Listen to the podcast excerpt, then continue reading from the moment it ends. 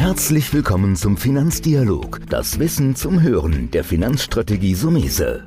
Vermögensaufbau und nachhaltige Strategien zur Geldanlage, das sind unsere Themen. Sie erhalten tiefe Einblicke und wertvolle Insider-Tipps. Schön, dass Sie dabei sind.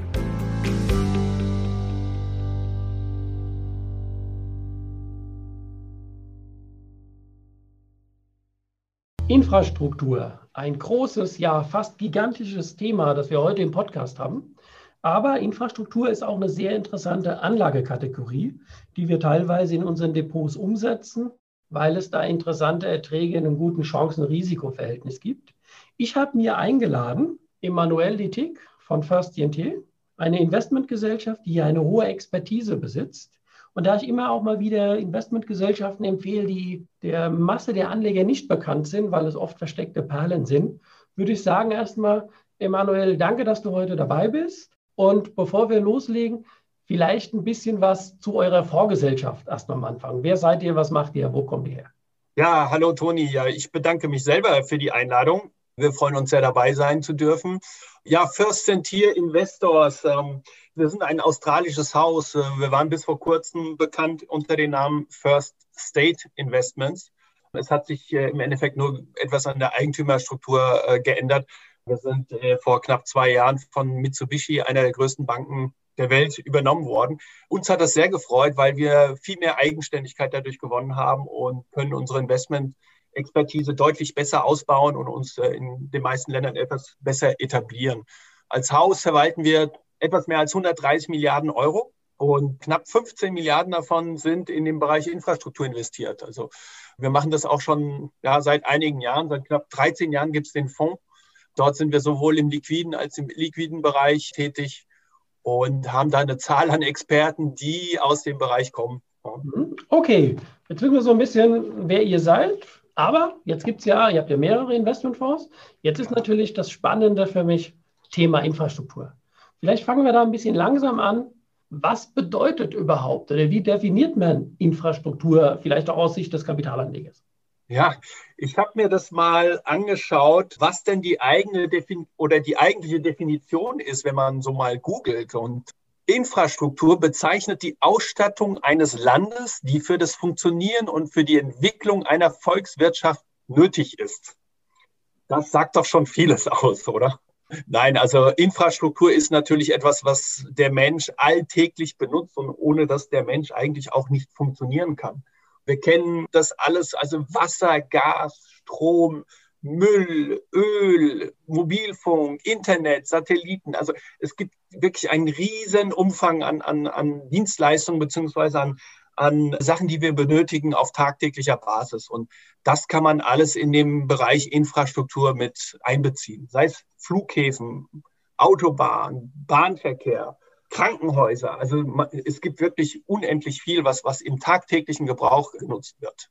Mhm. Aber ja auch so Themen wie natürlich, gerade bleiben wir da nochmal, Mobilfunk, Internet, die Infrastruktur für diese modernen, wichtigen Themen, wie du ja eben schon mal angedeutet hast. Aber warum sollte ich jetzt als Anleger in diesen Bereich investieren? Also natürlich zum einen, weil das sagen wir, Werte sind oder Unternehmen etc., die sehr, sehr lange noch weiterhin aktiv sein werden, weil wir das ja tagtäglich brauchen. Aber es ist ähm, einfach so auch, dass die Gesellschaft ja ohne Infrastruktur schlicht und einfach gar nicht funktionieren kann, nicht möglich ist. Ja. Schauen wir uns mal an, was im letzten Jahr 2020, muss man jetzt schon sagen, ja, 2021 hat ja schon gestartet, was ist da passiert? Also wir wissen ja alle, dass das nicht unbedingt ein sehr schönes Jahr war für uns und äh, dass das doch erheblichen Einfluss hatte auf alle möglichen Unternehmen und alle möglichen Märkte. Und besonders das Thema Infrastruktur hat es doch stark getroffen in einigen Bereichen. Also zwei Sachen waren maßgeblich im Jahr 2020 für, für den Bereich Infrastruktur. Das war einmal Covid natürlich, ja, das wissen wir, was da alles passiert ist. Aber kurz vorher ging ja schon das Thema ESG beziehungsweise Nachhaltigkeit, erneuerbare Energien und so weiter. Das war schon ein großes Thema für den Bereich Infrastruktur, ja, der aufgekommen ist und wo viele Investitionen und, und Veränderungen nötig waren, aber weiterhin nötig sind. Wir reden ja alle von erneuerbaren Energien wie Windkraft, Solarenergie, CO2-Ausstoß etc. Das sind Themen, die, die sehr, sehr wichtig sind. Das, da hat äh, die Infrastrukturlandschaft schon ja, einen starken Wandel angefangen. Und dann zusätzlich noch Covid, das hat dann natürlich einen sehr, sehr starken Einfluss gehabt. Und wir konnten das auch an den Börsen sehen, an den Unternehmen wie Flughäfen etc., dass die sehr, sehr stark betroffen waren oder betroffen sind. Ja. Mhm. Das heißt also im, im Grunde, diese Veränderung, die wir ja alle kennen, ist ja für manche Unternehmen, wie jetzt Flughafenbetreiber beispielsweise, total negativ. Auf der anderen Seite haben wir ja aber auch die Profiteure. Alles, was das Thema Datenlieferanten doch betrifft, gerade diese Kommunikationsgeschichten. Ja. Das ist natürlich zu handeln. Wie, wie setzt ihr das dann um? Ich nehme an, ihr geht auf beide Themen oder habt ihr euch momentan fokussiert, dass ihr sagt, wir gehen mehr auf diese Thema Zukunft, ja, Digitales, suchen Unternehmen, die hier führend sind? Oder ist einfach ein guter Mix immer angesagt? Also der gute Mix ist natürlich angesagt und auch für uns war es, mussten wir handeln im letzten Jahr. Also Flughäfen waren bis letztes Jahr natürlich eine sehr attraktive ja, Investmentbranche, weil die Globalisierung, wir möchten alle ganz viele äh, Produkte aus USA, aus China und so weiter haben. Ja. Also da war der äh, und natürlich der Tourismus auch. Also deswegen Flughäfen, Bahnverkehr, Touristikbranche etc. Das war ein Thema, was, was sehr stark gewachsen ist und da mussten wir handeln im letzten Jahr. Ja. Also da, das sind die, die am stärksten eingebrochen sind. Wir hatten dementsprechend auch reduziert in unserem Portfolio zum Beispiel und haben verstärkt auf Telekommunikation, Datenzentren und so weiter oder generell Versorger im Bereich Gas, Elektrizität uns darauf konzentriert. Für den Bereich Flughafen, Bahnverkehr weiß natürlich jeder äh, genau, was zu tun ist, aber für diese Unternehmen ist es im Moment sehr, sehr schwer. Sie haben überhaupt keine Einkommen, müssen aber ihren Fuhrpark sozusagen weiterhin aufrechterhalten. Gerade im Bereich Flugzeug ist es natürlich sehr, sehr wichtig. So ein Flugzeug darf nicht mal zwei, drei Jahre einfach nur so stehen bleiben und dann wieder angeschaltet werden. Also die müssen die auch weiterhin irgendwie in Betrieb halten, beziehungsweise die, die Wartung weiterhin durchführen. Im Bereich Bahnverkehr ist es da schon ein bisschen äh, einfacher. Die können ja noch auf dem Boden bleiben, sozusagen, ja, auch weiterhin. Ja. Aber das hat auch, äh, in diesen Bereichen gibt es ja auch den, den, Frachtverkehr, sowohl per Flugzeug oder, oder per Güterzug.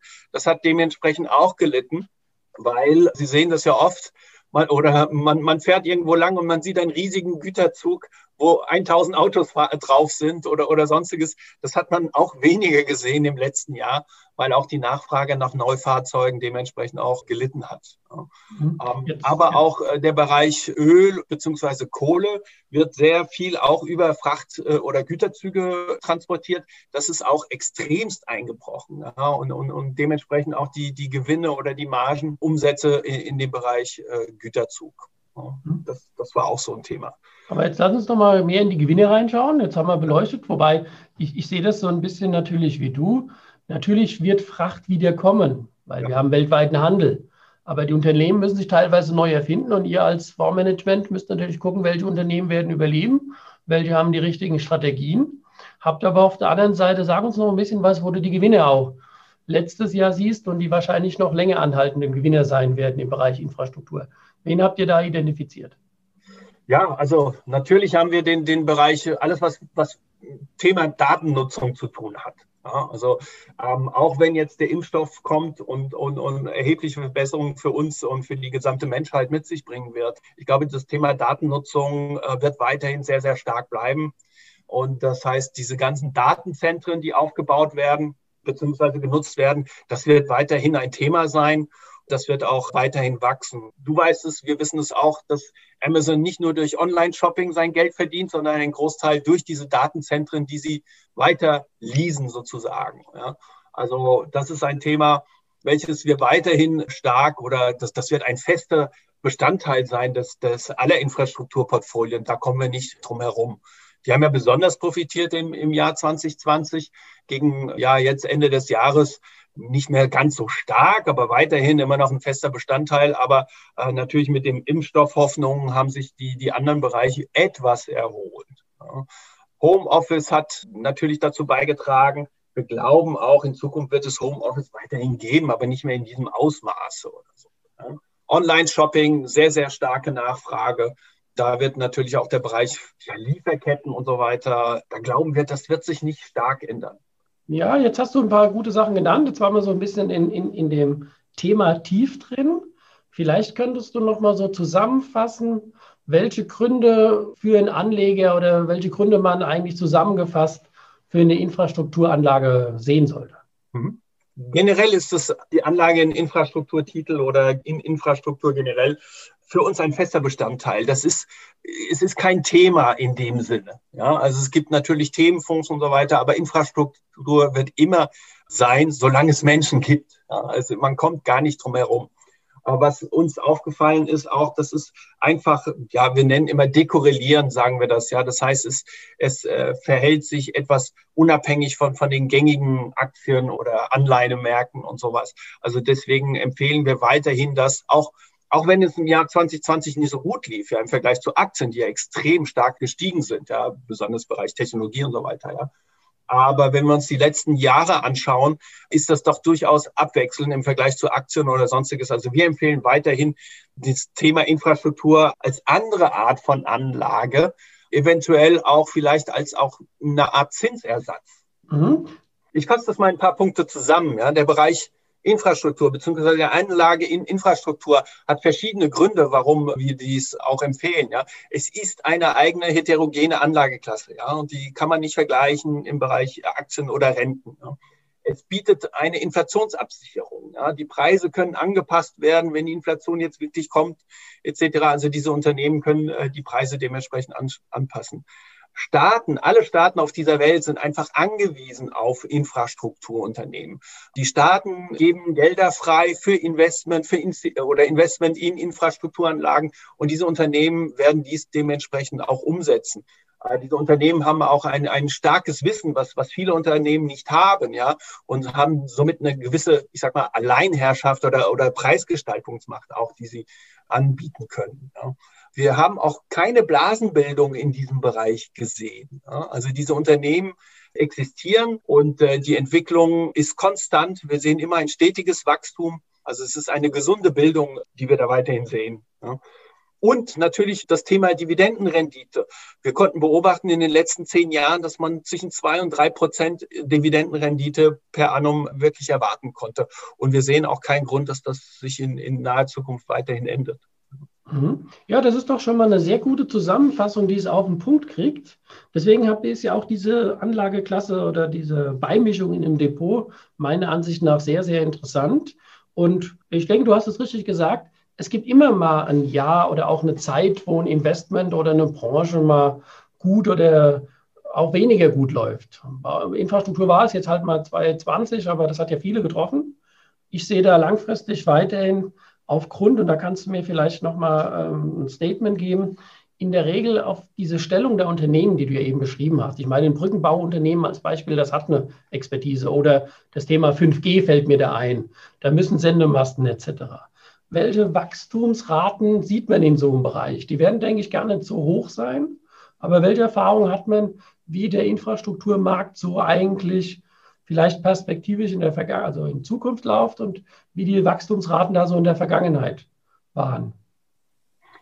Also die Wachstumsraten waren in den letzten, ich glaube, seit dem Jahr 2000 kommen wir auf im Durchschnitt sechs bis sieben Prozent per annum. Ja, das ist so das, das durchschnittliche Wachstum.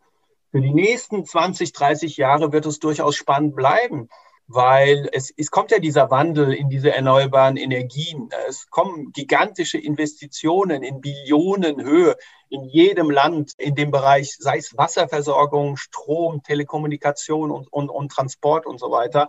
Und, und es entwickelt sich auch sehr stark. Also es gibt weiterhin ein riesiges Potenzial in diesem Bereich für die nächsten 20 bis 30 Jahre. Ja, das ist doch nochmal ein super Fazit zum Abschluss. Ich sage an der Stelle schon mal auf jeden Fall Danke, dass du bei warst. Wir halten für die, unsere Hörer da draußen einfach diese Branche als, ja, vielleicht ein bisschen defensivere Beimischung. Nicht ganz so volatil. Das hat der Emanuel Littig eben sehr gut auch zusammengefasst. Also vielen Dank, dass du heute dabei warst und bleib natürlich gesund. Ja? Danke, sehr gern geschehen und alle anderen auch. Bitte bleiben Sie gesund. Das war der Finanzdialog, das Wissen zum Hören der Finanzstrategie Sumese. Natürlich ist dieser Podcast keine Anlageempfehlung, denn jede Anlageentscheidung muss individuell getroffen werden. Idealerweise ist sie Teil einer ganzheitlichen Strategie, die exakt zu Ihnen passt. Dazu müssten wir uns persönlich kennenlernen. Besuchen Sie uns auf sumese.de